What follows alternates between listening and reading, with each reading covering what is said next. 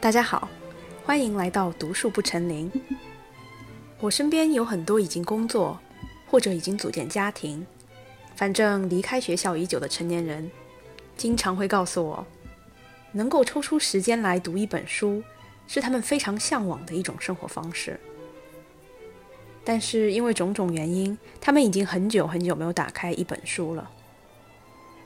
你说大家真的缺时间吗？我想不一定。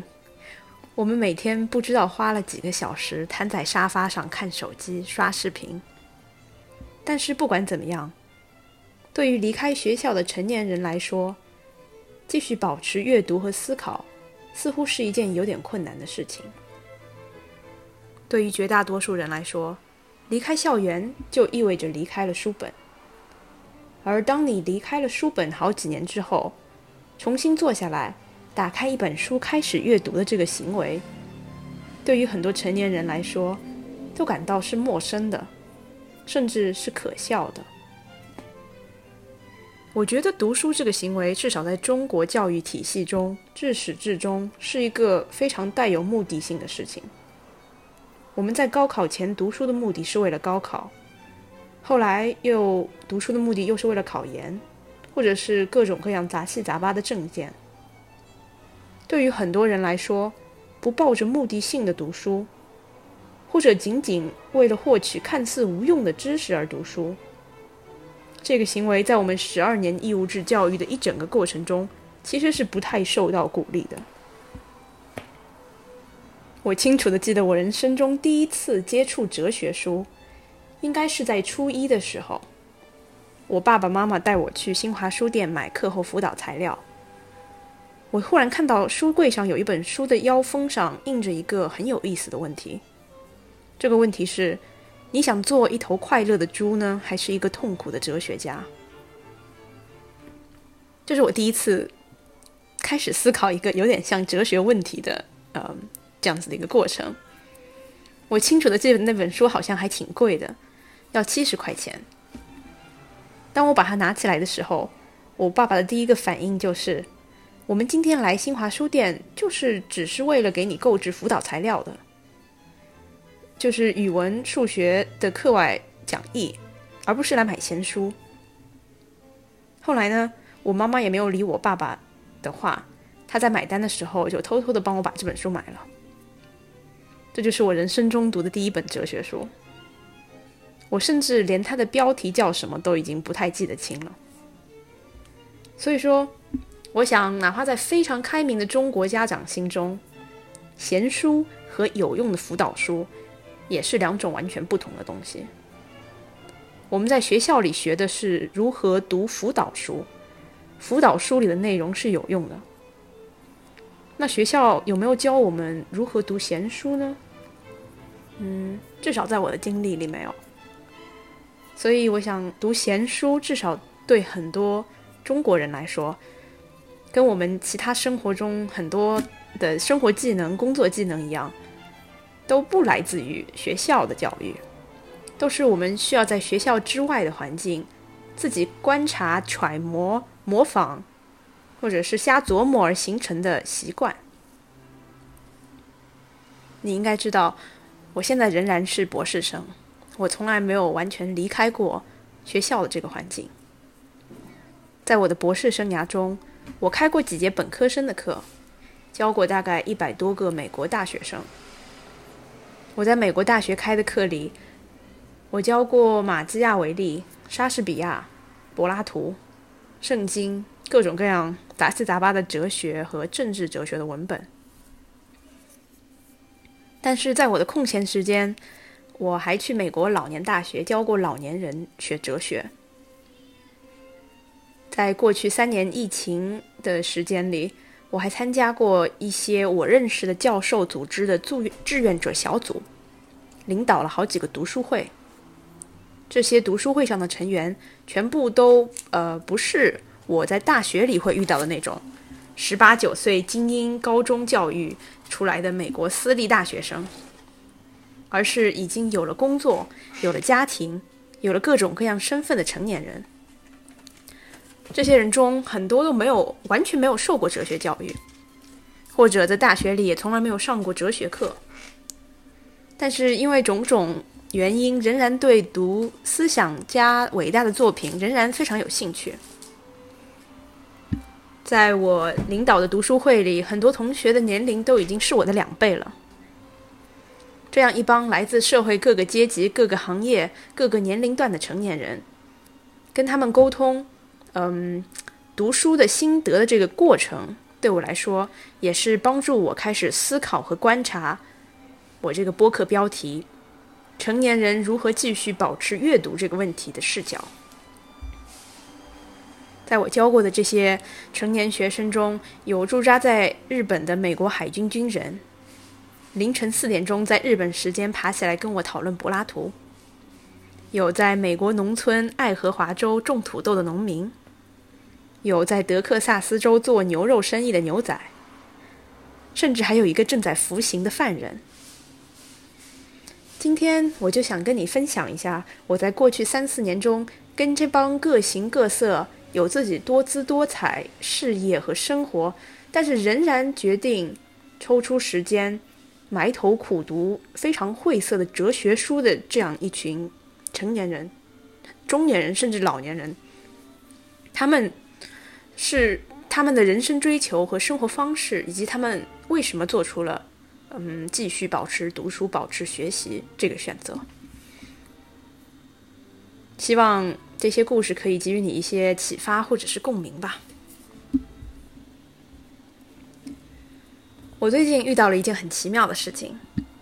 主要是这件事情让我产生了做一期这个话题播客的想法。大家知道，因为疫情的原因，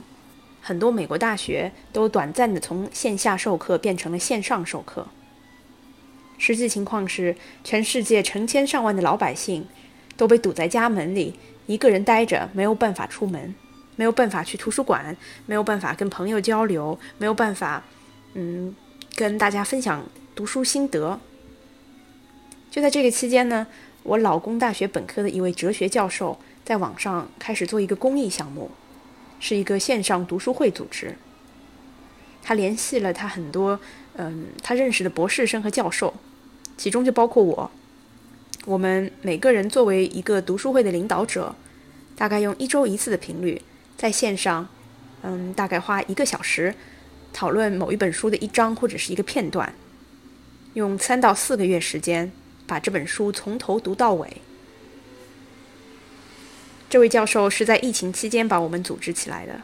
当然，这个读书会也是纯公益、全免费的，我没有收到过任何报酬。他一开始的目的就是。在疫情时代，所有人都被迫从社会环境中脱离开来，宅在家里，成为一座孤岛的这样子的大环境下，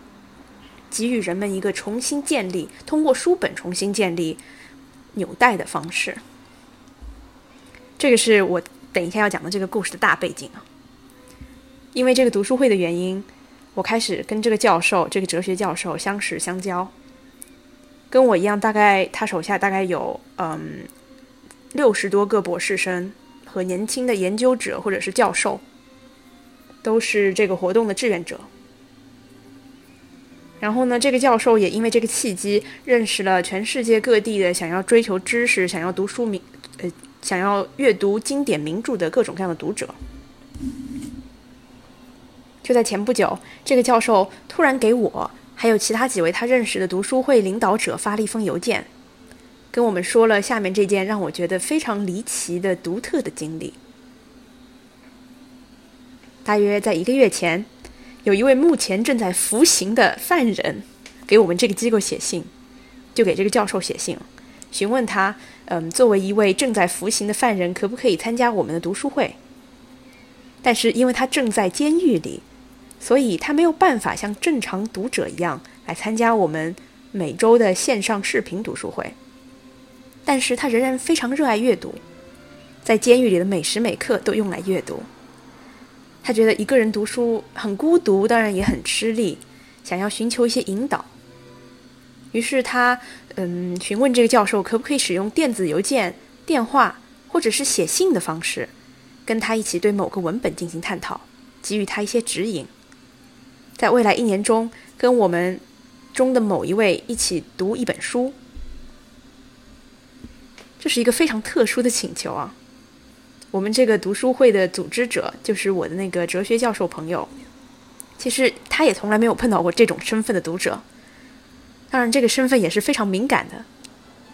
虽然说美国社会有一些非常进步的观念，会说犯人仍然是人呢，除非他真的触犯了刑法，那他犯人应该仍然可以享受基本的公民应该要享受的人权。我们不应该因为他犯罪了就歧视这个犯人的身份。所以说，其实我也都有点不敢问这个犯人是因为什么原因在服刑，是因为犯了刑法还是犯了民法。嗯，我不敢问的原因是因为我我也不是很确定，在美国社会，你在 你去问一个犯人他犯了什么法，是不是一件值得令冒犯的、令人冒犯的事情？这个犯人，嗯，怎么说呢？他，但是他毕竟在服刑，对吧？他没有人身自由，没有时间自由，没有电脑，没有电脑使用自由权。他每周只有固定的一段打电话的时间。但是他现在却主动提出要把这一段打电话的时间来跟一个陌生人啊，一个教授或者是一个博士生一起来探讨一本书。这个读书会的组织者就是那个教授，他跟我说，其实他也从来没有遇到过这样子的请求。他在跟这个犯人进行了短暂的书面交流之后，他觉得这个犯人确实是一个致力于终身学习的人，像我们这样的线上读书会是可以对他有所帮助的。然后，这个教授还跟我分享了一段，他嗯，这个犯人给他写的自白。我在这里也想跟你们分享一小段啊，非常神奇的一个在美国监狱服刑的热爱学习的读者，他对于自己精神状态和人生目标的描述。以下是他写的邮件，我开始读了。在我剩下的十二年牢狱生活中。我能做的最实际的事情，就是学会成为一个更好的学习者。这样，我就能在出狱后尽可能胜任我需要做的任何事情。离开监狱后，我的愿望是可以教书育人，并在知识的熏陶下养育一个家庭。在服刑期间，我爱上了古典、早期现代、欧洲世界。阅读柏拉图，Marcus Aurelius。哎呦，我不知道他的，我不知道他的中文名怎么说啊？他是一个斯多葛派哲学家。荷马、奥古斯丁、伯纳德、阿奎那以及无数其他作品。阅读这些人给我带来了 C.S. 刘易斯如此完美的描述的那种既狂喜又痛苦的对知识的渴望。考虑到这一切。我觉得我需要一个向导，而以我现在在监狱的处境，很难找到这样的向导。我的爱好很广泛，首先，我很想提高我的希腊语水平。我每天早上起床第一件事就是用希腊语阅读圣经。不过，我承认我读得很慢，要借助字典才能读懂。除了练习用古希腊语，我还在学习拉丁语。我相信我读过的柏拉图和奥古斯丁的数量比绝大多数人都要多。当然，我还没有全部读完。我还读过很多其他著作，但都有些浅尝辄止。我对于科学和数学、哲学很感兴趣。我还非常想研究修辞学和传统中关于教育的思想。我曾无数次在阿奎那的神学大典这堵看似坚不可摧的墙上碰得头破血流，因此我有兴趣找到适合自己的研究方向。此外，我还热衷于阅读所有伟大的小说，从英国到俄国等等。我常常感到愧疚，伟大的文学作品太多了，而我的时间太少了。好了。我希望这段话可以给你一个大概的关于我的印象。我希望我的自我介绍不会太宽泛。我想我应该再补充一点。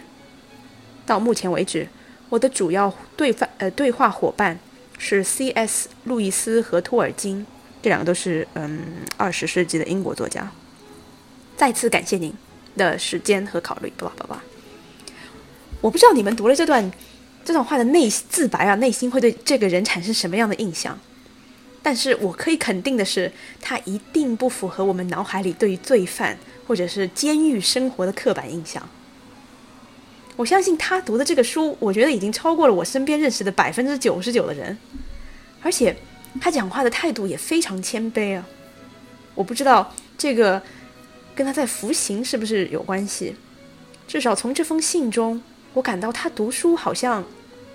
是为了。就是真的是一种精神上的追求和向往，而不是呃为了吹嘘自己有多么学富五车，或者是思想有多么深邃，深邃到连阿奎那的神学大典都可以理解理解透彻。读完了这段自白，我很理解为什么我的这个教授朋友会联系我，向我询问，就是我愿不愿意当志愿者，跟这个读者进行长达一年的书信或者电话沟通。因为你可以看出他是真的在阅读。或者已经在追求知识这条路上孜孜不倦的一个人走了很久，花费了很多个人努力，甚至可以说他在服刑期间的一整个精神状态，好像都已经被他全全力以赴的投在了学习、思考哲学问题这件事上。我一直都觉得，我们可以从一个人他对于自己在读什么书的描述中。立刻产生一个相对比较精确的，对他个人嗯个人形象的这样子的一个想象。从这一段短短的自白中，我的脑海中立刻就浮现出了一个人的素描。我觉得他一定是一个孤僻、沉默寡言的人。他说他每天早上起来第一件事就是阅读古希腊语和拉丁语，两种无法发音的语言。这两种已经死亡几千年，乃至于都已经被人们所遗忘，要如何用语言来沟通的语言，留给我们的只有一些书籍、一些文字、一些对于现代人无比陌生的大句大部头。我自己也学过四年的古希腊语和拉丁语，学习这两种语言真的有点像修行。我们就是要毫无头绪的去面对凌乱的名词结尾、复杂的动词变位，无言的强迫自己的大脑把这些语法生吞硬咽下去。那有人会问，目的是什么呢？目的肯定不仅仅只是为了磕磕绊绊的阅读一些很深晦涩的呃书籍。我想，目的是所有学习这些已经死去的语言的人，目的都是为了有朝一日。你生吞生吞硬咽的这些语法，可以成为一把钥匙，帮你打开一个已经尘封在了时空缝隙里的公元前金黄色的古希腊罗马世界的大门。因为人类已经不知道古希腊语和拉丁语的发音标准究竟是怎么样的，而且这个世界上没有任何一个国家是正在使用这两门语言进行交流的，所以。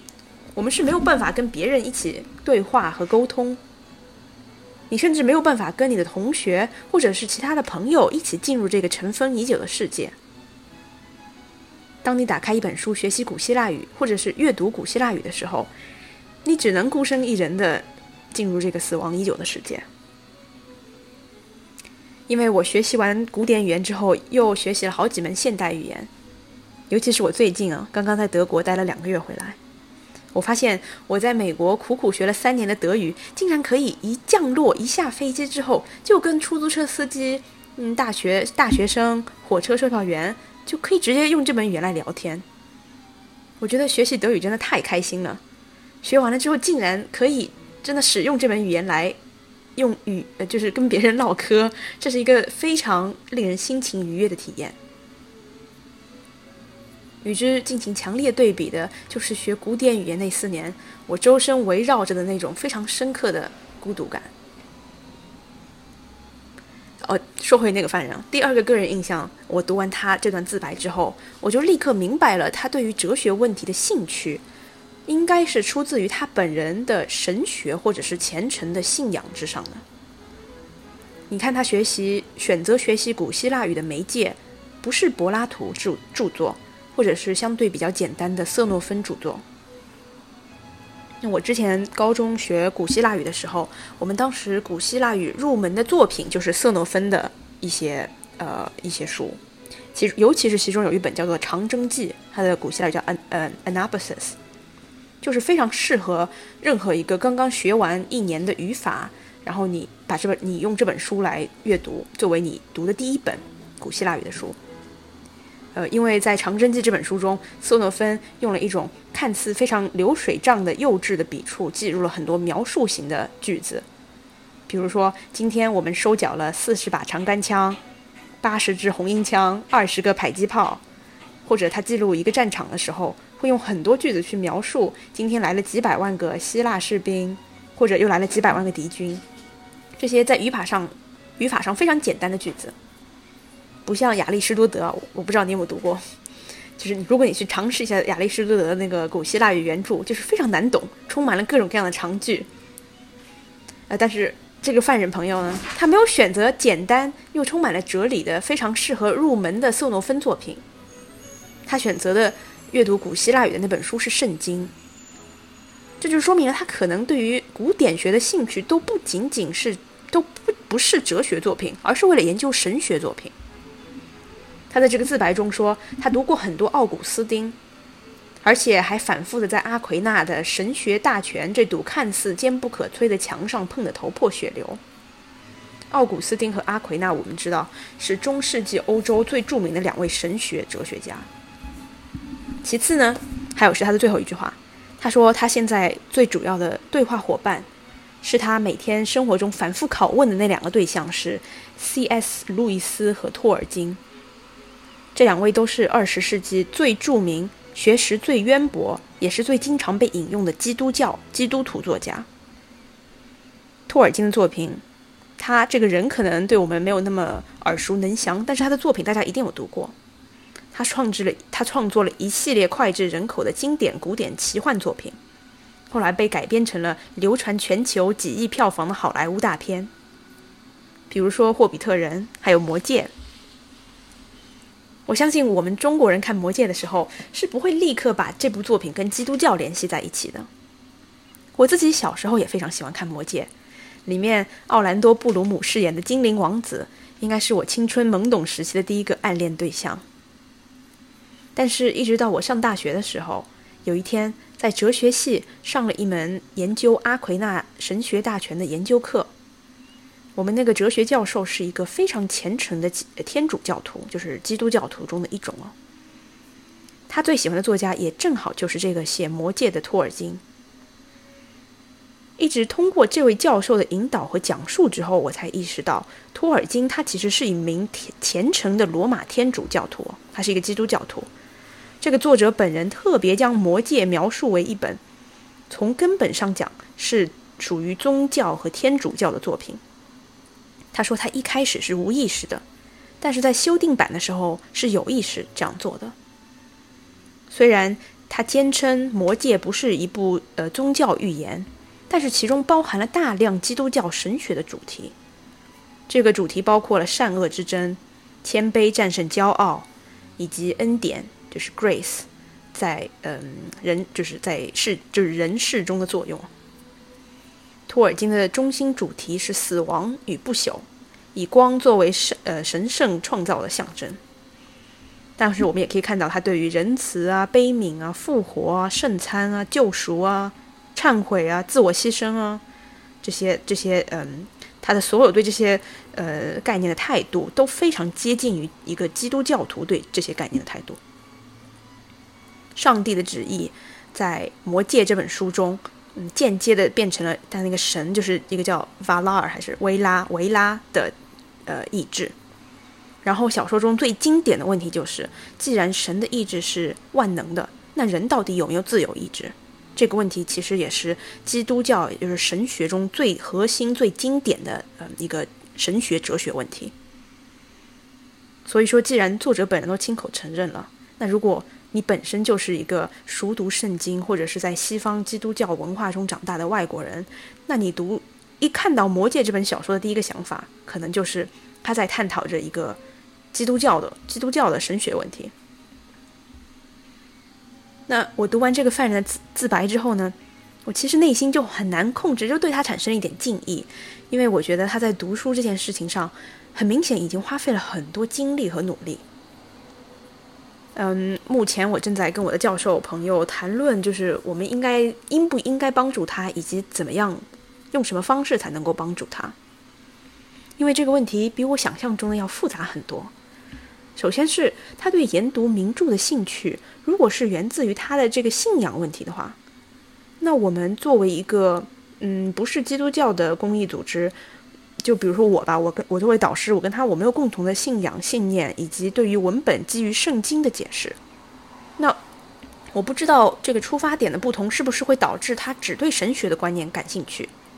对我来说，神学的地位可能在哲学中永远是需要通过理智来嗯调和的。第二点也是我之前没有想到的一点，就是我的教授给我了一个非常。嗯，好的警告就是，即便我们愿意每周抽一个小时跟他打电话或者是写邮件，在这个过程中，我都不应该跟这个犯人透露任何我的个人信息，包括我的家庭地址。就是如果他要给我邮寄邮寄一些信的话，如果我要跟他发呃 email，我不应该使用我们大学的那个邮箱，因为这样他就可以辨识到我所在的城市和地理位置以及我的大学。我听这个教授说完了之后，我觉得这些考量真的太有道理了。我这种从来没有出过社会、一直在大学里读书的人，就是对人性之恶没有很强的防备性。在我的心里，我可能只看到了一个一心向往知识的犯人的良善之面，但是我选择性的忽略了他正在服刑，并且还有整整十二年刑期的这个需要让人警惕的，嗯，这个事实。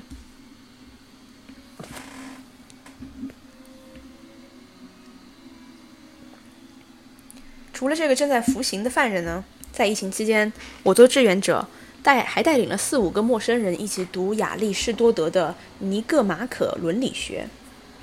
在西方哲学史上，这是最重要的伦理学经典著作之一。尼各马可是谁呢？他是亚里士多德的儿子，所以这本书是亚里士多德教育他儿子一些智慧的结晶啊。这也是一本看似非常复杂，但是实际上一个完全没有哲学背景的人，嗯，打开这本书从头开始读也可以学到很多知识的一本这样子的一本书。大概就跟《论语》很像，已经有很多学者在这本书上争论了两千多年非常高深的伦理问题，甚至因此延伸出了截然不同的解析分支。但是呢，路边的一个阿猫阿狗拿起这本书，仍然可以学到很多东西。在论就恰恰跟《论语》一样，在亚亚里士多德这本《尼各马可伦理学》中有很多浅显易懂的关于道德、美德、如何做人、如何做君子之类的道理。这本书我之前在大学里面也教过，教了一群二十不到的本科生。我跟他们一起读亚里士多德的时候，跟我去年跟一群成年人一起读亚里士多德是完全不同的一种经历。其中很大一部分，我觉得是因为本科生他们来上课，是有一种懵懵懂懂的，不知道自己究竟想要什么。然后很多人上课还是因为他们必须要，嗯，他们想要修一个哲学学位，然后这门课又是一个必修课，所以就有一种不得不来上课的这个感觉。其次呢，还有就是本科生他们上课的目的，很多时候就是为了拿一个 A，就是为了绩点。然后上课的时候就花了大量的精力来探索我作为一个讲师本人的观点是什么，夹带了什么私货。他们要通过嗯在论文中写我自己偷偷夹带的私货来讨好我。这就意味着什么呢？就意味着我在上课的时候可以就不管讲什么什么奇怪的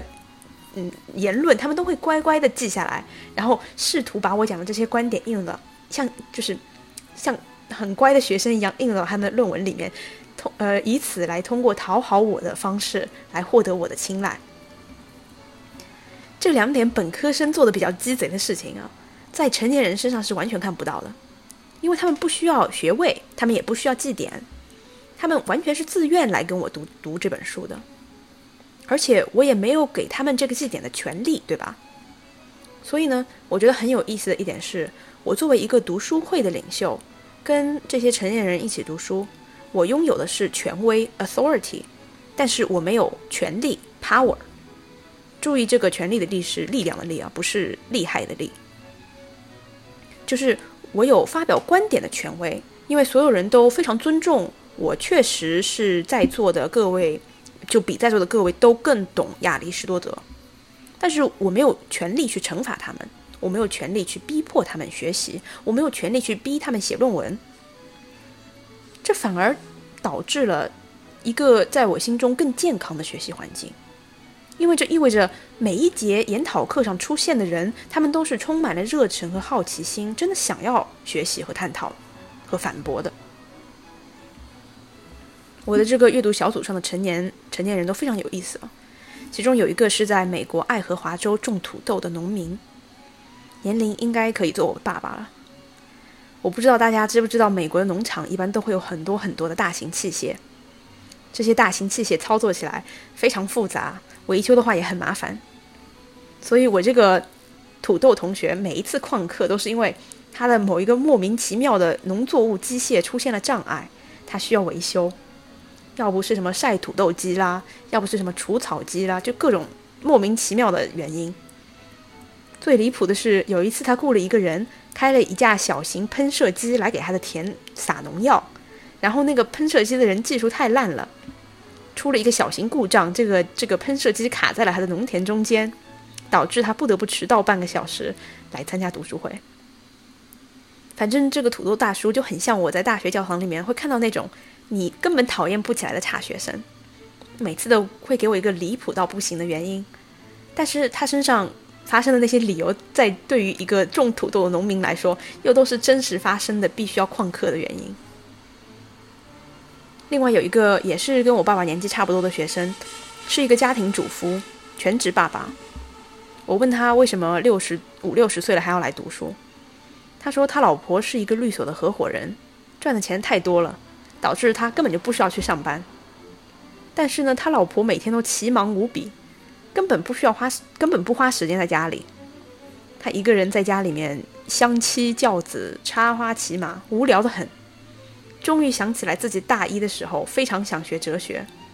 但是因为一些阴差阳错的事情，始终都没有学成。于是，在过了知天命之年之后，重新拿起亚里士多德来读一读。这个人也非常有意思啊，可能是因为他钓到了一个非常富裕的老婆。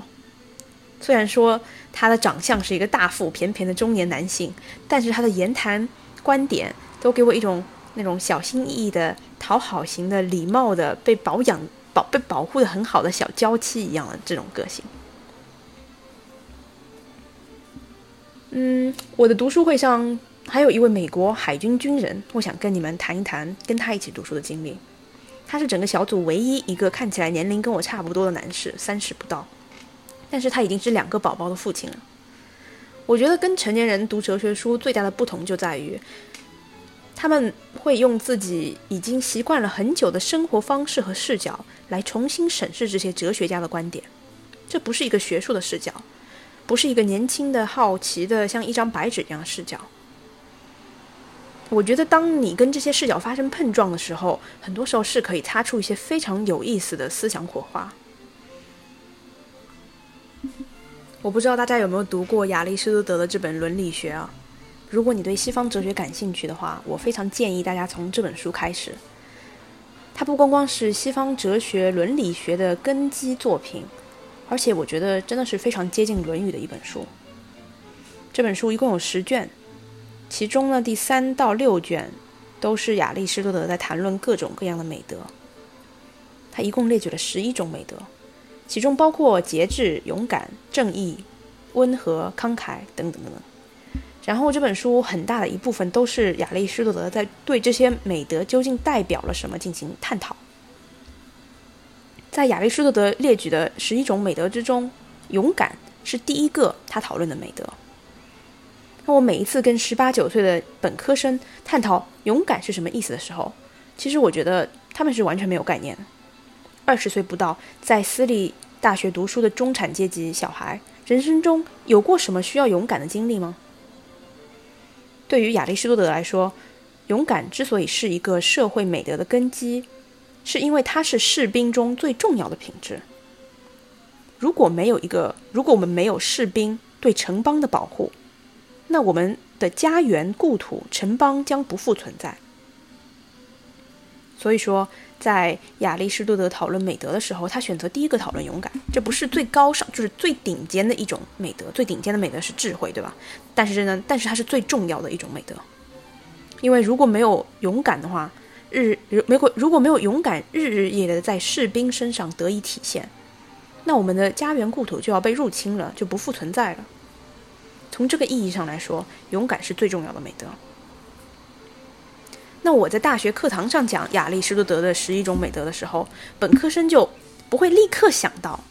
他们要花很长时间的引导才会意识到为什么勇敢非常重要。因为在现代文明社会，我我说句实话，就是不光就男男男女女，大家都变得有点非常像懦夫，我们不再需要勇敢这个美德了，甚至很多时候，这个社会都不会鼓励我们拥有勇敢这个美德。我要花很多力气去帮同学们联想这个品质为什么重要。但是，当你的读书会上，你面对的一个成员是一位正在海军开潜水艇的军官的时候，就是我那个，就是我那个那个那个同学啊，他可就可以直接解释，对于士兵来说，勇敢这个品质是具有多么核心的地位。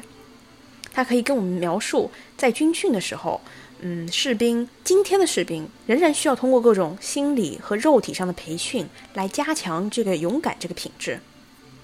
那我们就可以通过一个。呃，真真的海军军官对于勇敢的描述，跟亚里士多德的描述做比较，就导致呢，嗯，这个军官虽然说从来没有读过亚里士多德，但是当我们一讲到勇敢这一章的时候，我们就可以直接在更深的层面和更高的视角去探讨勇敢作为一个美德，它究竟呃背后有什么哲学问题呢？那我说的更深层面是什么意思呢？我就问我这个海军军官同学啊，我说，在亚里士多德的笔下，他非常详细的探讨了勇敢和恐惧这两者之间的关系。我们可能第一个印象是一个勇敢的人，他是无畏的，他是没有恐惧的。勇敢意味着你已经消灭了你的害怕的情绪。但是亚里士多德说，恰恰相反，他给我们举了一个非常耐人寻味的例子。他说：“读者们，你们停下来思考一下，两个人 A 和 B 之间，哪一个更勇敢？A 是一个已经跟着船出行了十几年的老油条，他有非常丰富的经验，他经历了各种各样的狂风暴雨，对于如何处理各种各样的突发情况，他了如指掌。A 不需要克服任何恐惧，他就可以轻轻松松的，他上就直接上船开启这段航行了。然后 B 呢？”是一个第一次跟船出行、出兵、出行的新兵蛋子，他没有任何经验，所以他内心怀揣着巨大的恐惧，他强行压抑了自己的这种恐惧，然后呢说：“OK，我今天决定踏上这段旅行。”那你觉得 A 和 B 之间哪一个人更勇敢呢？A 的心中是没有恐惧的，而 B 怀揣着巨大的被强行压抑的恐惧。他克服了他的恐惧，他踏上了这段航行，航行。那我想，我们在这个情况中，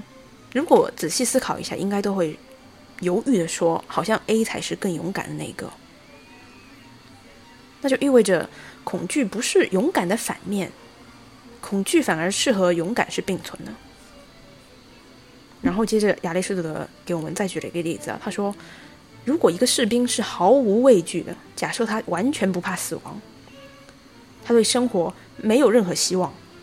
他没有任何牵挂他的家人，没有胜利，没有对胜利的憧憬，没有对祖国未来的畅想，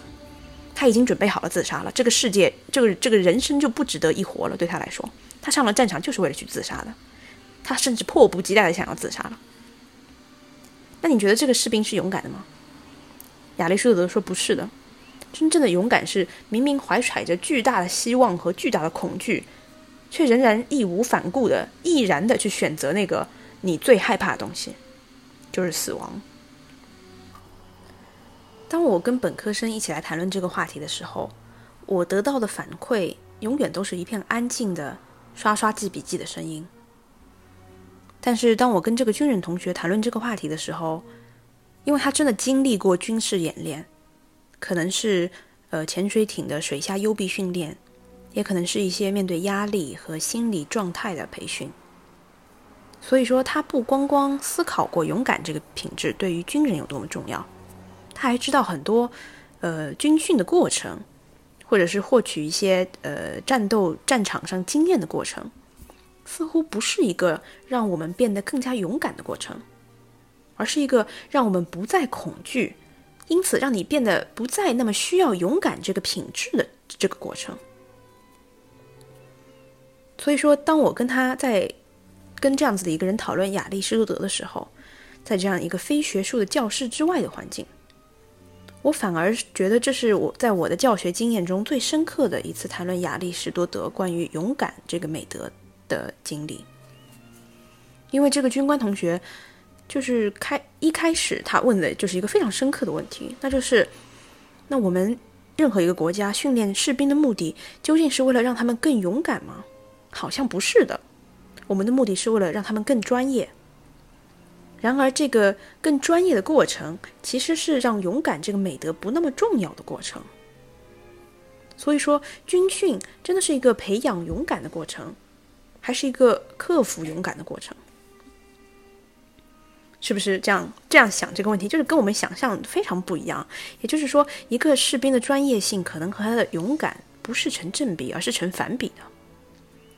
这个问题很难说啊，在大学校园里面从来没有一个本科生跟我提起过。但是这个军官同学的第一个反应就是立刻跟我提出这个质疑，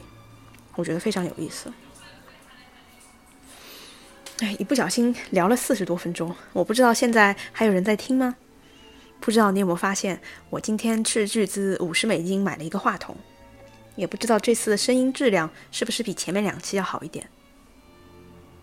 阅读和学习其实是再简单不过的事情。我们需要的唯一一个因素就是我们的决心。我们不需要任何一个人来教你如何打开一本书。但是阅读和学习又是再困难不过的事情，因为成年人的世界中好像总是有比这两件事更重要、更为紧急的事情摆在我们面前。今天我跟你分享了我最近遇到了一些非常有意思的读书者。他们其中没有一个有过系统的学习哲学的教育背景，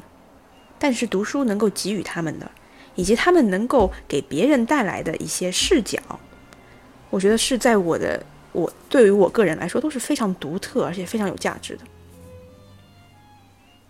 好了，那今天就到这里吧，祝你生活愉快，拜拜。